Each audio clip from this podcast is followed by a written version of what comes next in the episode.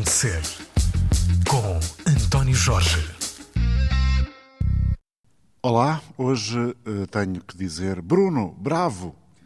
é um clássico, não é, Bruno? É, é uma piada recorrente, sim. Bruno Bravo é o convidado de hoje da Razão de Ser e estamos a gravar e vamos começar a gravar esta conversa, julgo que muito sobre teatro, exatamente no Salão Nobre do Teatro Nacional de São João, no Porto, com as suas talhas douradas absolutamente magníficas e imponentes e com uma uh, janela, um janelão aberto para a Praça da Batalha. O dia está a fusco, está muito cinzento, típico do Porto, com uh, a referência dos hotéis à nossa volta, são pelo menos três, e depois do outro lado o renovado Cinema Batalha. Vamos falar de cinema e de teatro. Há aqui um confronto arquitetónico entre os dois espaços.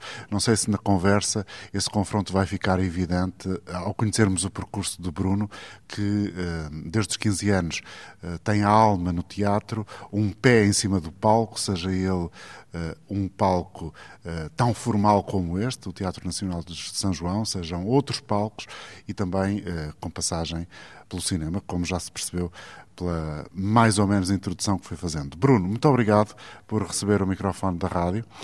Um, estamos aqui no São João porque há uma razão concreta.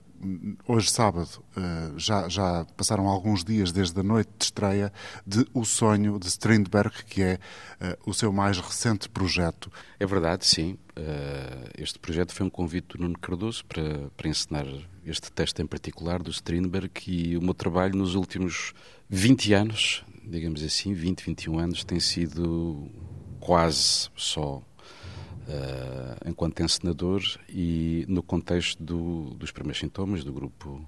Um grupo que formou em 2001 uh, eh, uma companhia de teatro, portanto. Sim, eu gosto de pensar que é uma companhia de teatro. Porquê, não é? Uh, se, é no sentido em que eu tenho uma equipa, por exemplo, só o Stefano Alberto, que faz, por acaso, o cenário também deste espetáculo, apesar disto não ser primeiros sintomas, e o Sérgio Delgado, que faz a música, trabalhamos desde o início, portanto há 20 anos que trabalhamos juntos e eu trabalho com alguns atores há muitos anos também. Portanto, atores que vão e vêm para os primeiros sintomas. É, é como se tivéssemos uma espécie de núcleo uh, duro e, e, depois vamos trabalhando, vou trabalhando também outro, com outros atores de fora, mas é, eu digo companhia não tanto no sentido de funcionar como deveria funcionar, mas que é muito difícil. Uh, cá em Portugal e é difícil. Agora, as companhias é, é, são, são, entidades que tendem a desaparecer, não é? Portanto, nós aos três minutos de conversa já estamos a falar de financiamento, é extraordinário. Já estamos a falar de financiamento, é uma, é uma coisa que é indissociável da, da prática teatral, realmente, não é? Uh, esta, esta sombra que, que, é muitas vezes repetida da precariedade, uh, de, das dificuldades financeiras uh, no, no, decurso desta atividade, não, é uma constante. É tão repetido que até se torna banal, e isso é um risco, é um problema. É, eu penso que sim, mas uh, o contexto também eu acho que é, é, é complexo, não é muito simples, uh, porque também, como todos sabemos, há, há muitas fraturas também na sociedade, não só em relação às artes, neste momento também em relação à educação, em relação à saúde, em relação, etc. Para ti, as artes, as artes têm sido sempre, penso eu, o parente pobre da, da quando se fala de orçamentos e quando, quando se fala de, de, de, sociedade, as artes tendem a ser sempre o... Parente pobre da construção democrática, não é? Penso que sim. Eu, eu, eu gosto de pensar uh, em, nas artes como um movimento que é absolutamente essencial para qualquer país democrático, uh, porque são as artes que, enfim, que, que, pela sua natureza que fazem pensar, que, que propõem rupturas, que, que, etc, etc. Mas ao mesmo tempo é, é um, a arte acaba por ser também ou pode ser entendida como uh, uma, uma, um elemento inútil. Não é? A arte é inútil. No sentido que é intangível, às vezes, a maior parte das vezes. Exato, e às vezes pode-se confundir essa, essa maneira que eu gosto muito de olhar também, acho que me faz sentido. Às vezes é essa inutilidade é confundida com outro tipo de inutilidade que é não, não, não serve, ou seja, não, não vale a pena investir em, não vale a pena em... Mas isso provoca desalento ou, ou pelo contrário, provoca uh, uma espécie de raiva que alimenta a continuidade, que, que alimenta a persistência?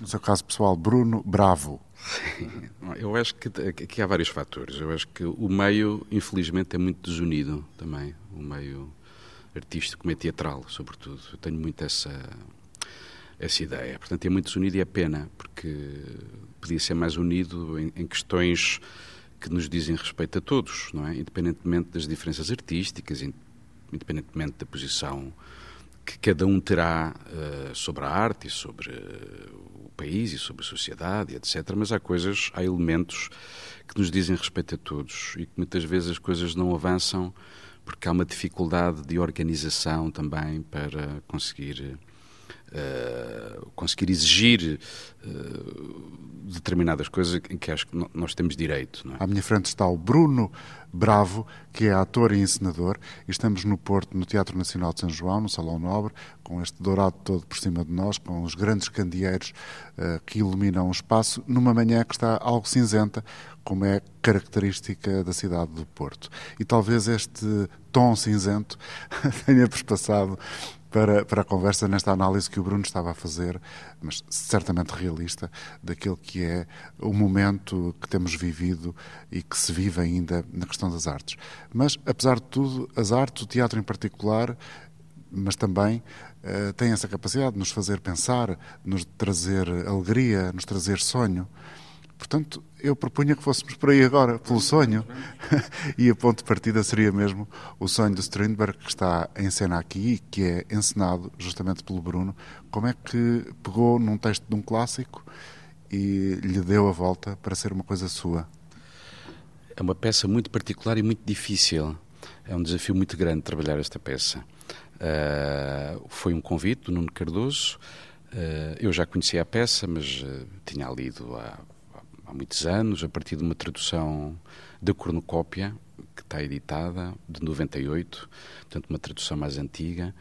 Uh, e o Strindberg é um autor que eu gosto muito uh, e, e, é muito particular. Uh, está no quadro do, do, do, teatro moderno, está, está enquadra-se numa altura muito profícua também, do ponto de vista da dramaturgia é contemporâneo uh, do Ibsen, por exemplo, do, do Oscar Wilde, do Chekhov. Uh, e essa época é uma época que eu gosto muito do ponto de vista de, de dramaturgia de autores, gosto muito de Chekhov também, etc., do Oscar Wilde. Pronto, agora, esta peça tem, tem uma particularidade, tem várias mas aquela que uh, é mais evidente é que ele, o Strindberg fez uma composição dramática nesta peça em que ousou materializar um sonho em cena. Uh, e isto devolve-nos uma série de aspectos. Uh, primeiro, este, este aspecto poético de materialização de um sonho, um sonho não no sentido de sonhar acordado, não no sentido do desejo ou, da ambição, não, mesmo um sonho uh, como fenómeno noturno, portanto, um sonho em que o espaço e o tempo se misturam, uh, em que existe toda uma atmosfera mais surrealista, mais absurda, do foro do inconsciente. E, pronto, e a peça, na sua forma e o modo como o Strindberg a construiu, tem como objetivo a materialização de um sonho em cena. Ao mesmo tempo, o teatro, como nós sabemos, uh, os elementos espaço e tempo são determinantes no teatro. Nós jogamos com o espaço e com o tempo. São exatamente as coisas que não existem no sonho, onde, ou, que elas, ou que se confundem, não é? Exatamente. Portanto, o tempo e o espaço uh, são, são, no sonho, são comprimidos, são distendidos, são misturados, são, não há cronologia. Eu estou a falar com, com uma determinada pessoa que depois uh, transforma-se noutra pessoa, o, o espaço pode se transformar noutro espaço. Portanto, é a imagem certa da dificuldade de trazer o sonho para cima do palco. É, portanto, de, de, de, sim, dificuldade uh, uh, e, e, um desafio muito grande, não é? Porque uh, o, o, o, teatro funciona também com essa compressão noutras peças, não é? Só que neste caso é como se o Strindberg quisesse pintar a forma do sonho e levar mais longe o surrealismo e o absurdo que os sonhos trazem. Portanto, a, a, a falta de lógica que ao mesmo tempo, quando estamos dentro do sonho, é aceite. Isso é que é maravilhoso. Não é? Só depois, quando acordamos, é que pensamos para trás e, e, e refletimos sobre o absurdo que foi a coisa sonhada. Mas, ao mesmo tempo, a peça é de uma humanidade uh, muito grande, porque a história é uh, a filha do, de um deus, o deus Indra, que decide descer à Terra para ter a experiência de uh, conhecer melhor a humanidade. Uh, e então há um percurso que nós não sabemos quanto tempo é que dura, pode ser 10 anos, 20 anos, a peça não nos dá essa, essa pista, mas em que a filha de Indra vai passeando por vários quadros da humanidade e vai passando por várias experiências e começa a perceber, uh, porque é uma peça um pouco pessimista também, começa a perceber eh, as misérias e começa a perceber os dramas e começa a perceber, em última análise, uma espécie de falta de sentido na, na, na, na vivência, uma espécie de falta de sentido na vida.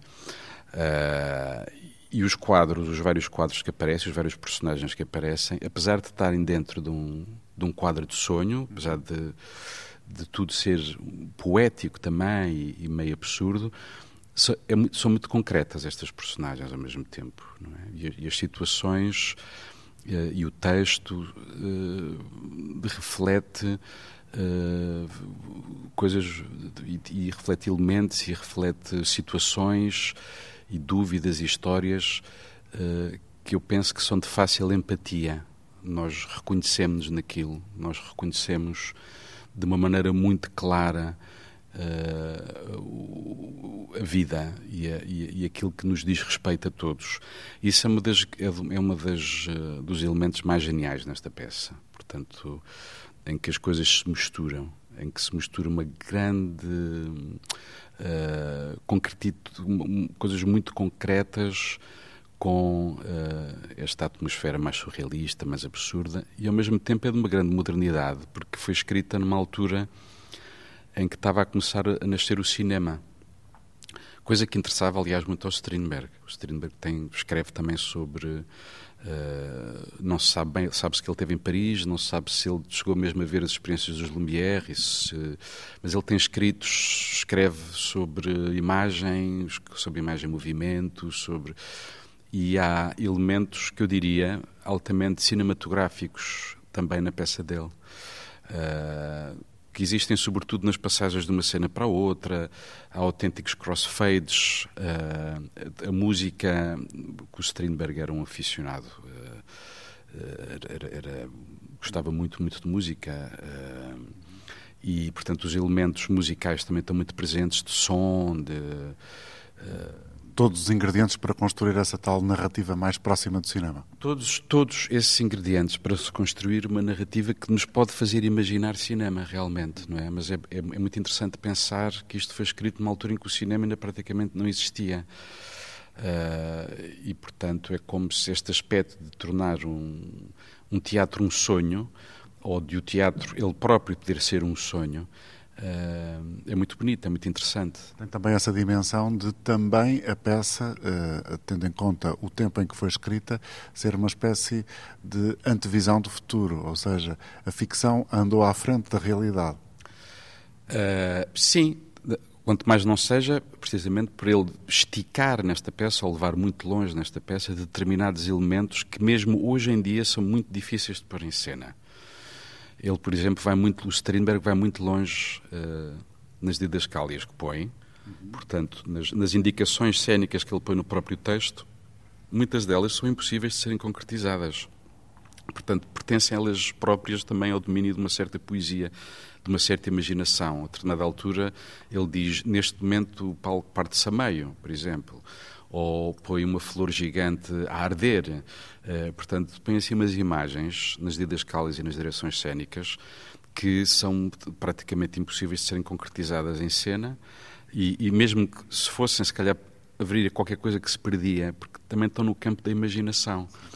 Uh, pronto, isto torna o Strindberg, claro, sublinha como um dos grandes autores de finais do século XIX e inícios do século XX, como um dos grandes autores uh, dramáticos. É uma peça incrível. Esta é a voz de Bruno Bravo, ator e encenador, que está agora eh, com uma peça O Sonho, de Strindberg, no Teatro Nacional de São João, no Porto, onde estamos a gravar esta conversa neste dia cinzento. Já aqui disse o eh, Bruno Bravo quais são os atores que gosta. O Strindberg é um deles e eh, no conjunto desses autores, não sei se há esta característica que já aqui mencionou, que tem esta peça em particular, eh, da qual tem estado a falar, que é a capacidade de criar empatia com o público, ou seja, a, realidade que se vê no palco, sendo aqui a materialização de um sonho, é, eh, em muitos aspectos, um conjunto de realidades que são as de qualquer um de nós. Essa é, é, é do seu ponto de vista, a característica mais interessante do teatro, ou seja, a possibilidade de uma peça dar ao espectador uh, uma porta de acesso para aquela história, porque as pessoas identificam-se com coisas que conhecem da, da su, das suas vidas? Acho que sim, absolutamente. Ou seja, uh, os, os, grandes, disse, do meu ponto de vista, eu pelo menos tenho essa sensibilidade e são os textos que me interessam trabalhar, têm coincidido isso nos últimos anos com textos que se possam dizer de índole mais clássica. Uh, os, os, grandes textos, uh, eu penso que falam do mesmo de maneiras diferentes, de maneiras muito diferentes. É? A procura da felicidade, eventualmente. O mesmo é sempre uh, as grandes interrogações uh, da humanidade, que, uh, o sentido da vida e, e, o absurdo da vida, porventura, os amores e os desamores, a comunicação entre, entre nós, como é que comunicamos uns com os outros a besta humana, uh, ao mesmo tempo o humano como animal social. Estes elementos costumam estar todos eles uh, nas, grandes obras uh, dramáticas, neste caso, não é? Também nas grandes obras literárias, só que de formas diferentes, não é?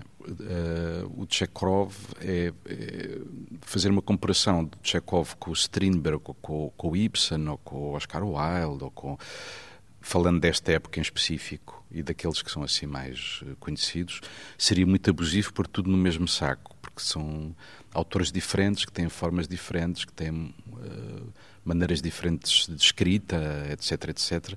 Mas todos eles têm em comum estas grandes, estas, uh, grandes interrogações. Parece que nunca estão, parece que são questões que, apesar do tempo passar e de tanta evolução, não sei se concordará com a afirmação, parece que nunca estão resolvidas. Essas grandes questões que já estão lá no passado, no textos desses grandes autores. E que nunca serão resolvidas. É? Portanto, são as, uh, aquelas questões que, uh, que não têm resposta. Portanto, é... Fazem parte da condição humana. Fazem parte da condição humana.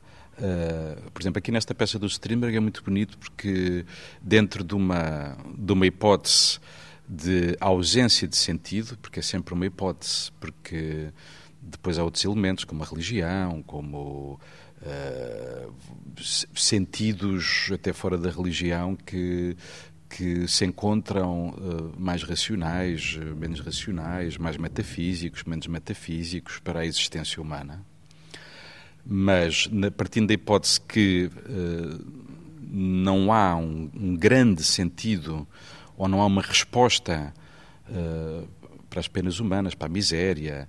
O Strindberg propõe como uh, o, propõe o amor e propõe a poesia, a poesia aqui entendida como arte, como as duas hipóteses de não resolvendo nada são dois elementos que ajudam.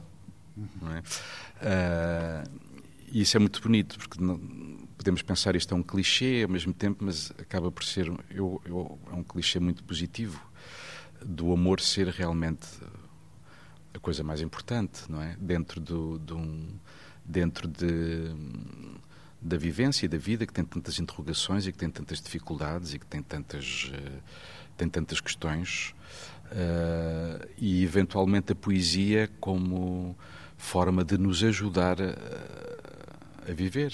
É? e nem isso é fácil, é? nem a poesia, nem o amor, que também está presente na peça. O amor não é fácil quando não se encontra o amor, ou o amor não é fácil quando não é correspondido, ou o amor não é fácil. Uh, não é? Tem, tantos, tem tantos aspectos. E a poesia é. Há um personagem que é o poeta que uh, está em constante conflito consigo próprio. Uh, pensando se o facto dele escrever se resolverá alguma coisa, se chegará a alguém, se chegará. Está sempre em conflito interior. Uh, e isso também é muito bonito, porque uh, eu imagino que todos os que fazem poesia, quando, lá está a poesia entendida também num espectro mais alargado das artes, têm de certeza dúvidas constantes, é? Se eu próprio, constantemente, será que isto, será que o espetáculo vai ficar bem? Será que chegará alguém? Será que fará sentido aquilo que eu faço? Tantas vezes acontece pensar nisso. Meu Deus, o que eu faço? Que sentido é que tem aquilo que eu faço? Portanto, isso está muito presente neste personagem, no poeta, não é? Agora é o momento certo para eu dizer esta frase bonita. Estamos aqui neste programa à procura do sentido da vida de Bruno Bravo, que é o encenador e ator que hoje faz o favor de nos mostrar a sua vida e o seu pensamento. Está na hora de molhar a palavra, literalmente. É água água numa mesa no Salão Nobre do Teatro Nacional de São João, no Porto, onde estamos a gravar esta conversa. Sendo Bruno Bravo, esta peça um, pessimista, como já disse, sendo ela tão difícil de, de, fazer, porque na prática é materializar em cima de um palco um sonho com vários quadros da vida, certamente que ela já foi vista por si noutras uh, encenações. O que é que fez de diferente, que acha que pode ser entusiasmante, que pode revelar o seu cunho pessoal na maneira como arrumou as coisas no palco? E eventualmente, não sei, será isso também que o faz duvidar? Será que isto vai resultar? Será que estou a fazer bem? Será que faz sentido? Há uma personagem na peça que é da máxima importância, que é o teatro, em si mesmo, o teatro, como, como elemento.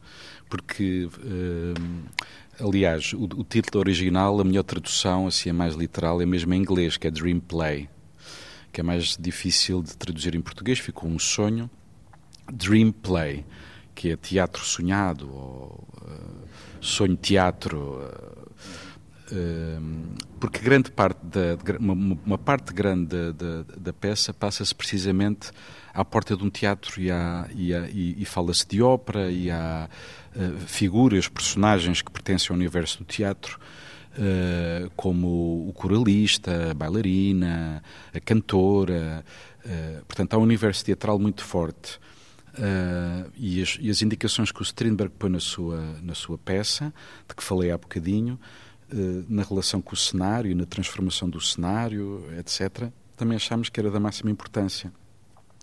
Então, aquilo que, uh, que eu imaginei, uh, que imaginámos e que depois, por meio do cenário do Stefano Alberto, foi voltarmos ou começarmos, imaginarmos um teatro mais antigo Uh, na imaginação uh, que o universo imaginado do teatro do século XIX nos poderia provocar hoje em dia. O que é que isto quer dizer? Cenários bidimensionais, telões, uh, portanto, materiais de cenografia que já não se usam na, na, realidade, não é? Coisas que sobem, coisas que descem, maquinaria. Sem ser projeções sem ser projeções. Nem hologramas, nem coisas tec tecnológicas. Portanto, pusemos tudo isso de lado. Uh, ondas bidimensionais que são manipuladas, uh, nuvens desenhadas. Uh, pronto, isto para tentar materializar uma ideia de teatro em cena que já não existe e, e, que, e que pudesse ter vida, que pudesse dar a ilusão de que funciona autonomamente. De vez em quando as paredes sobem e descem, as cortinas transformam-se em árvores. Uh, bastante exigente, porque uh, apesar deste teatro ter todas as condições para que isso possa ser feito, são painéis muito grandes, Os teatros já não têm oficinas, como tinham antigamente. Uh, os painéis tiveram que ser pintados no exterior, por exemplo. Uh, e isso, do ponto de vista plástico, foi assim um dos grandes desafios. Portanto, tentar uh, trabalhar esses materiais que já não que já que já não já não se fazem, que já não já não existem. Uh, e depois uma peça que tem quase 30 personagens e tu, estamos a trabalhar com um elenco de oito atores. Houve um trabalho de dramaturgia muito grande e muito profundo do seu colaborador de sempre, não é? O João Paulo Esteves da Silva. O João Paulo Esteves da Silva, uh, que já traduziu muitas peças uh, que eu ensinei para os primeiros sintomas, fez a tradução desta peça e colaborou também na dramaturgia. Uh, mas isto, esse trabalho específico de pôr oito atores a representarem as várias personagens saiu-lhe da pele, da sua pele. Saiu-me da minha pele e em colaboração com o elenco Uh, pronto, isto para dizer que antes de começarmos os ensaios houve um trabalho muito grande a partir da tradução do João Paulo e de muitas conversas que tive com o João Paulo de uh, escrever, digamos assim, um guião de distribuição de personagens com o texto do Strindberg. Portanto, isso foi uma, um trabalho uh, que teve que ser feito e, e, e, e bastante intenso. Uh, depois foi a maravilha de trabalhar com um elenco que eu não conhecia, que uh, para o bem e para o mal é sempre perigoso. Portanto, foi, foi uma escolha do teatro, do Nuno Cardoso? Foi uma escolha do teatro. É o elenco residente uh, afeto ao, ao São João, são seis atores. O Nuno deu uma liberdade de trazer mais dois atores. Eu trouxe Ana Brandão e António Mortágua, com quem trabalho há muitos anos e foi uma felicidade enorme. Cheira-me a segurança, a querer segurança. Também, sim, porque uh, estavam previstos oito atores uh, e, uh, e pronto, e o elenco daqui do, do, do São João são seis atores e, e claro, eu trouxe... Mas, mas, mas eu peço desculpa porque interrompi, porque estava num caminho, num raciocínio que, que não, estava a explicar foi, esse processo inicial. Foi uma felicidade enorme trabalhar com este elenco, realmente, não é? porque uh, no, no, exercício da, da, encenação e no exercício de, de, trabalhar em teatro, para mim, o que é absolutamente fundamental, a base, é a interpretação. A interpretação. Uh, e, a, e, a, e, a, comunicação que se estabelece entre a encenação e, e a interpretação, entre, entre, entre, entre o encenador e os atores, é absolutamente determinante. Uh, e eu, foi uma felicidade enorme trabalhar com estes atores. Foi uh, todos eles foi muito muito muito bom e, pronto, e é isso que permitiu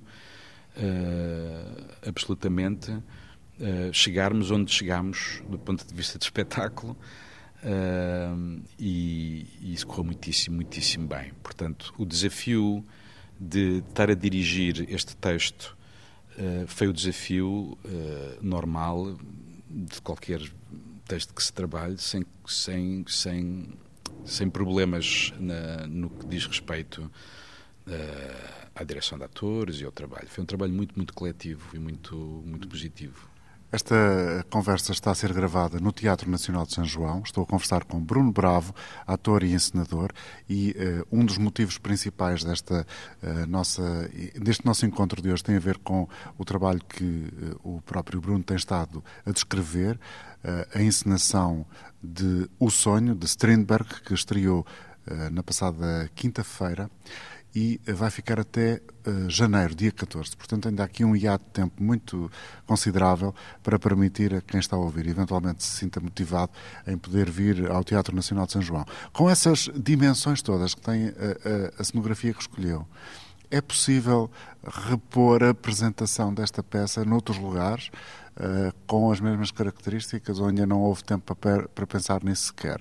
Lá está. Bem, isto é uma produção do, do teatro de São João. Não está prevista nenhuma reposição, mas se isso se colocasse seria um desafio. Não, não, não é possível uh, em todos os espaços.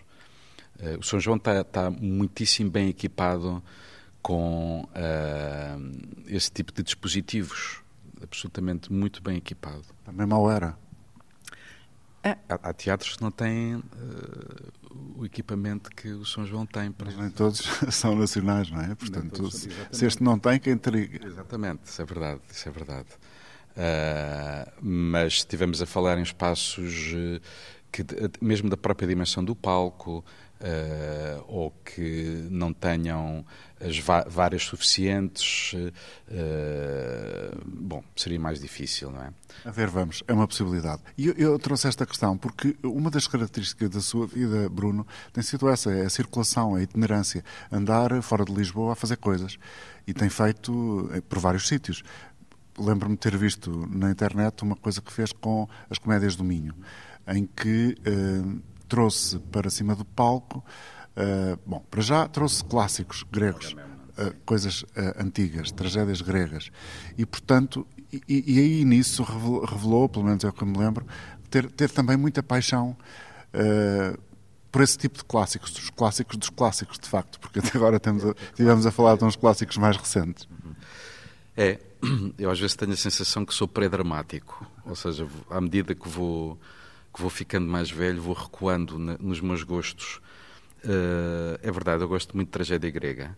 Uh, acho que é, uh, pode parecer paradoxal, mas acaba por ser uma das, um dos, um dos, das obras nesse contexto mesmo clássico, da época clássica, do mais contemporâneo que existe, porque os temas estão todos lá e a, e a forma é uma forma que nos é muito estranha ao mesmo tempo uh, que tem um coro uh, tem os personagens e o coro uh, tem uma dimensão essas peças não é? Tem uma dimensão dramática e lírica portanto pode provocar um, uma espécie de efeito de estranhamento mas são um desafio enormíssimo para, para o trabalho, para o jogo do ator, um desafio enormíssimo para a encenação, um desafio enormíssimo uh, trabalhar estes, estes textos muito, muito antigos, começa logo na tradução, uh, como traduzir os textos para serem ditos, para serem para serem escutados. E há sempre a tentação de adequar, adequar, coisas tão antigas, tão antigas, expressões difíceis de traduzir, uh, as expressões do nosso tempo?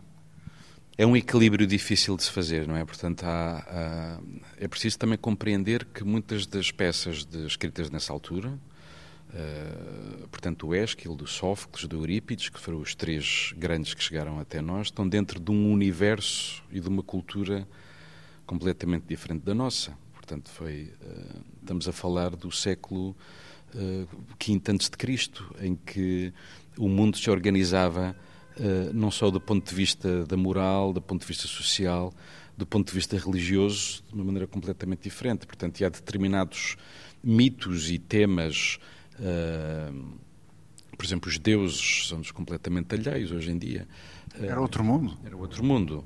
E aí é preciso ter algum cuidado na, na, na, na tradução e na, na transcrição uh, de algumas partes do texto de forma a que o efeito de estranhamento não seja não, não, não jogue contra o próprio espetáculo, não é? Portanto, a... é chamada dificuldade da manutenção. É a dificuldade da manutenção, sim. Neste caso, o Agamemnon que fizemos nas Comédias do Minho, foi uma coprodução com as Comédias do Minho, com quem trabalhei com a, com a comunidade, digamos assim, ou seja, trabalhei com uma série de elementos uma série de pessoas uh, que faziam parte de, de, de, grupos de teatro amador uh, e foi uma experiência absoluta, lindíssima. Onde é que ensaiavam? Nós ensaiávamos uh, em Paredes de Cora, na, na, na, sala de ensaios das Comédias do Minho, e depois estivemos em Monção, estivemos em Valença, Uh... E essas pessoas da comunidade, todos os dias, ou pelo menos em determinada altura da, preparação para a peça, para a apresentação, vinham duas horas até Paredes de Cora e, e faziam viagens desde Melgaço, Monção. Para quem não tem noção, ainda não é assim tão perto quanto isso, e as estradas não são propriamente autoestradas. É absolutamente verdade, está bem informado disso. Era isso mesmo que, que faziam, cerca de uma, duas vezes por semana. Uh, e foi aprendi imensíssimo essas pessoas que compunham o coro da peça Uh, e das maiores alegrias uh, foi o facto de, apesar do texto e da peça ter as suas complexidades, no segundo dia de ensaios havia uma compreensão absoluta das pessoas que estavam a trabalhar connosco sobre o que estava em jogo naquela peça. Isso, isso acontecia porquê, do seu ponto de vista? Porque as pessoas já tinham treino pelo seu uh, background, pelo seu passado e pela sua colaboração com academias locais, com academias uh, amadoras? Por um lado, sim. Por outro lado, uh, o, o, o, tema, ou os vários temas do Agamemnon, são de tal forma, lá está, eternos e, e, portanto, sempre contemporâneos, que uh, espantou-me imenso, porque eu pensei que isto vai exigir mais dias de ensaios.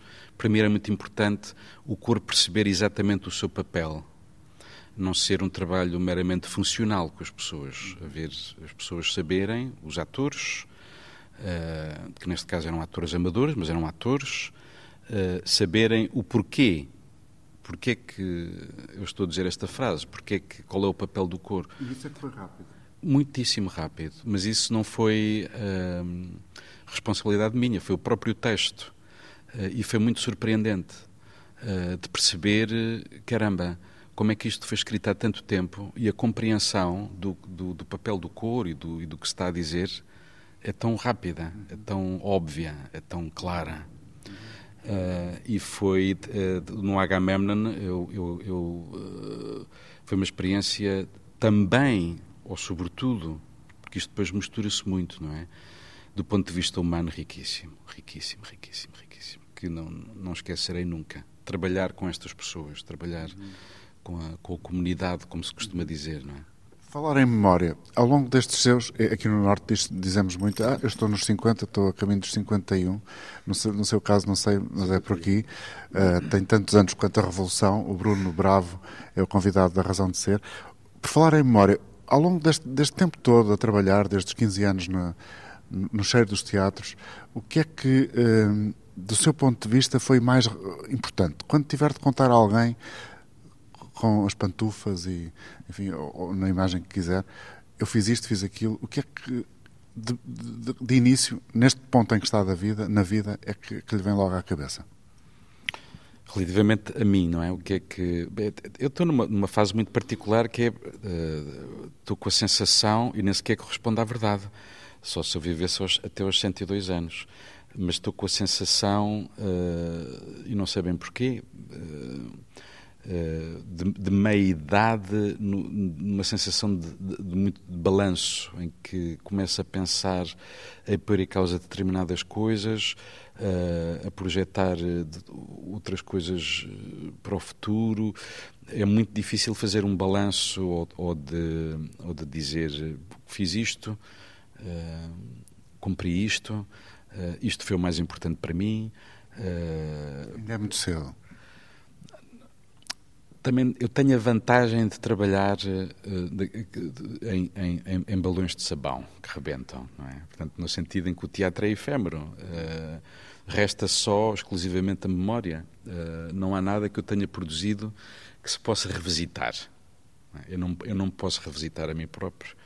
Não posso voltar a ver aquele espetáculo que ensinei. O, que, o que eu gosto de pensar e aquilo que a memória mais me traz, e se tivesse de fazer um balanço, não é tanto os espetáculos onde fui mais feliz ou que acho que resultaram melhor. Portanto, também é muito fácil dizer, porque não se conseguem voltar a ver, mas há dois ou três que, que eu acho que, que, me deram muita alegria, que pensei, isto, isto uh, funcionou a 100%, e portanto são espetáculos que me marcaram, mas é sobretudo uh, a componente humana. Uh, o, o, teatro só é possível a trabalhar com o outro, não há hipótese. Não é? e estamos constantemente uh, com o outro quando estamos a trabalhar uh, num espetáculo ou trabalhar em teatro. Que não quer dizer que não seja uma atividade absolutamente solitária ao mesmo tempo. paradoxo quase, não é? São paradoxos. Mas as relações que, que eu fui estabelecendo e as coisas que, fui, que fomos criando nessas relações estabelecidas ao longo dos anos, e estou a falar em particular nos primeiros sintomas, que é um grupo uh, que já tem 21 anos de existência, e que continuamos a dar todos muito bem e que estamos com muita vontade de continuar a fazer coisas e, e que, felizmente, eu penso que ainda não assentámos no sentido de encontrar fórmulas ou estamos há, uma constante inquietação de, de, de continuar e de, e de insatisfação. Uh, e isso é o que me dá mais prazer no fundo. O que me dá mais prazer é uh, construir uh, trabalhar em, em, balões de sabão com, com pessoas que são também muitas delas os meus grandes amigos é quase uma espécie de família. Esse seria o grande balanço. Portanto, é um balanço, como vê, muito inútil ao mesmo tempo. Uh, porque... é, é, um pouco a ideia de que o melhor ainda está para vir, não é? Talvez, eu gosto de pensar assim, que o melhor ainda está para vir. Eu, eu sou, eu sou, uma, eu sou pouco do passado. Não sei se por deformação daquilo que eu faço, Uh, eu sou uma pessoa que não, não pensa muito no passado, nem, nem, nem, nem tem tendência para fazer balanços. Eu, eu tento focar-me no presente uh, e, e, e, pensar no projeto que vem a seguir. Pensar é, é fundamental quando se está no teatro. É absolutamente essencial pensar, mas adquirir conhecimento para pensar, para ler a realidade. Essa é também a atividade de quem encena, de quem mesmo procurando nos textos dos outros, uh, enfim, coisas que não são propriamente suas, são dos outros, mas uh, esse processo de uh, aquisição para si uh, é, é, também um, um, um, papel que exige uma permanente atenção à, à, à, sociedade, àquilo que acontece, à, à, necessidade de estar muito bem informado. No meu caso, sim. No meu caso, sim. Eu tenho uma, uma necessidade enquanto pessoa uh, na sociedade, até mesmo fora do, do trabalho artístico, de uh, tentar ter o máximo possível os pés assentes no chão. Uh, no sentido de apenas de conhecimento de, de, do que está a acontecer no mundo, do que está a acontecer no meu país, no que está a acontecer na Europa, no que está a acontecer. Uh, tento acompanhar o máximo possível Uh, para não perder uma ideia daquilo a que se possa chamar de realidade, de, de, consciência, de muito diferente ao mesmo tempo do trabalho que eu faço, porque eu gosto. Se não houver essa consciência, também não se consegue oferecer sonho às pessoas. Dizer, no meu caso, eu não sei que, que, que, relação é que se poderá estabelecer. Quer dizer, eu, eu, eu não sei se, se, se, cada um saberá de si, não é? Eu, eu, eu sei que uh, eu distingo muito a ficção da realidade ao mesmo tempo uh, apesar da ficção ajudar a compreender a realidade, não é? Uh, de ter esse potencial absoluto de olhar para a realidade, é? de poder devolver isso. Uh, mas o grande trabalho que eu faço, de, de, de, de isso sim é muito exigente, e, e sou eu que me, que me imponho a mim próprio, é a preparação dos ensaios. Isso exige Uh, eu, eu, eu, quase que na, na, altura dos ensaios, quando estou com os atores, é de uma felicidade enorme e nem tenho bem a sensação de que estou a trabalhar, apesar de serem muitas horas de ensaios. Uh... Eu não estou a perceber. Quer dizer que quando vai ter os ensaios com os atores, o seu trabalho uh, anterior é muito relevante para si, é isso? Absolutamente relevante. Absolutamente relevante. Uh, mas isto, ou seja, eu, eu gosto de ir o mais preparado possível uh, quando começo a trabalhar um determinado texto, porque os textos são muito, são muito exigentes, são muito. Como se fosse um aluno que vai fazer um oral e tem que ir absolutamente ciente de todos os aspectos para não ser uh, apanhado numa rasteira que o professor lhe coloque. É, pode ser um bocadinho assim, sendo que o que é mais giro é que tudo o que é estudado depois só é verdadeiramente compreendido nos ensaios também. Uh, isso é que é absolutamente maravilhoso. Eh, eu, no fundo, eu consigo dizer que só me aproximei, apesar de ter lido a peça, esta peça em particular, e, e o Strindberg, e ensaios, e, uh, e, e, revi uma catrafada de filmes do, do Bergman, por exemplo, que o Bergman era um. Era, uh, dizia que tinha o Strindberg no sangue. uh, apesar de vir muito cheio com esse mundo e, e, e, do ponto de vista, digamos assim, teórico ou do ponto de vista de. Nada como pôr as mãos na massa, para sermos muito literais. É muito incrível, porque realmente, por mais que se leia a peça 20 vezes ou 30 vezes sozinho em casa, só nos ensaios é que verdadeiramente a, a, a peça se torna clara. E não tem a ver com esta ideia de só com o público. Não, é mesmo nos ensaios. Só nos ensaios é que a peça se começa a tornar clara. E isto, uh, o que é maravilhoso é que é, é por meio da voz dos outros e por meio da, da, do modo como os outros, como os atores, neste caso, vão apanhando o texto e nas relações que vão estabelecendo, em que os personagens vão estabelecendo, etc. Só nos ensaios é que se começa a perceber não tanto aquilo que irá ser o espetáculo, isso também, espero eu, mas o próprio texto, a própria peça. E isso é maravilhoso, isso é, eh, pronto, isso do meu ponto de vista uh, não põe de lado todo o trabalho que se fez até aí, dramaturgia, uh, não, muito pelo contrário, é? mas é paradoxal, porque eu podia pensar, bom, se só nos ensaios é que eu percebo verdadeiramente a peça, porque é que eu ia estar a estudá-la, não é? Uh, mas eu gosto muito de estudar, é uma coisa que eu gosto cada vez mais. Quando era novo não gostava nada, mas uh, agora gosto, gosto muito. Também... É excitante descobrir, não é? É, é excitante descobrir. Para mim é quase obsessivo. Uh, mas é uma realidade que só nos ensaios é que, é que a peça é que se começa a ganhar alma, que se começa a perceber, eh, é, pá, realmente isto fala disto e fala disto e fala disto. E não pode acontecer o facto da peça escrita ser uma coisa, estudada uma coisa, como o Bruno Bravo estava a dizer, e depois, quando uh, aparecem as vozes dos atores, começa a ser materializada, fica outra. Se as vozes fossem outras, poderia a peça ser também eventualmente diferente? Claro. Uma.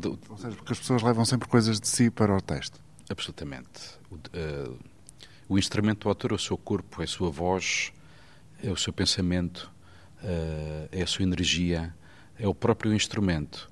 Por isso é que uns têm umas características e outros têm outras, e porque é que uns são mais valorizados e outros não? Também. Mas o que eu lhe posso dizer é: imagina, eu fazia este espetáculo exatamente igual, a, eh, a pedir exatamente uh, as mesmas coisas a outro elenco. É? Mesmo que eu fizesse esse esforço.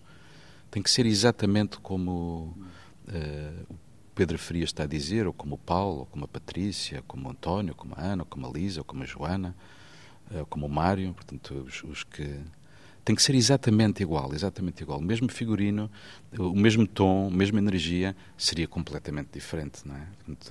Como é lógico.